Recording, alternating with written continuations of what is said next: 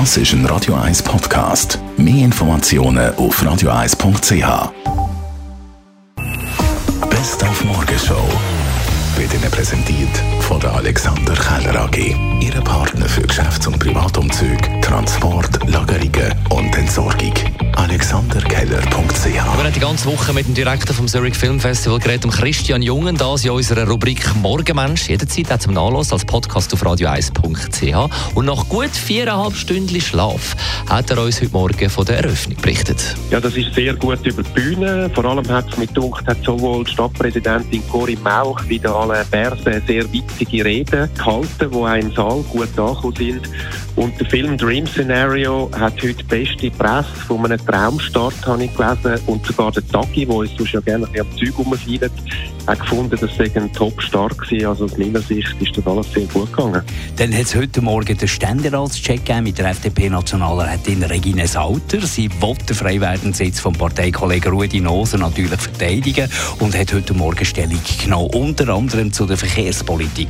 Die intelligente Verkehrspolitik heisst, dass man die verschiedenen Verkehrsträger, öffentlichen Verkehr, privaten Verkehr, aber auch Flugverkehr, sinnvoll miteinander verbindet, dort das jeweilige Verkehrsmittel einsetzen, wo es Sinn macht. Ich fahre zum Beispiel jetzt gerade für in der Stadt und in der Agglomeration ein Microlina, das ist ein kleines Elektrofahrzeug. Für weite Strecken braucht es einen Zug, darum müssen wir auch Zugverbindungen gut ausbauen. Wir müssen insbesondere die internationalen Zugverbindungen auch noch besser machen.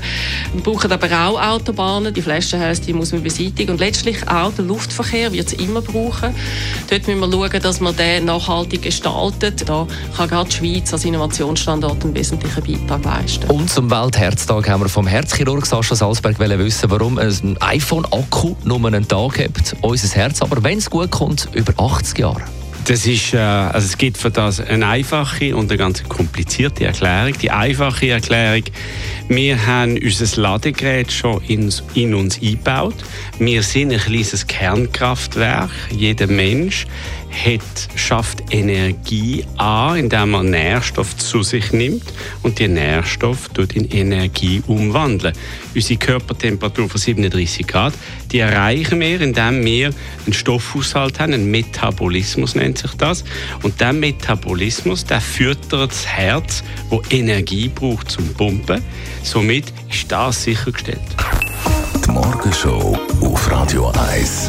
Jeden Tag von 5 bis 10.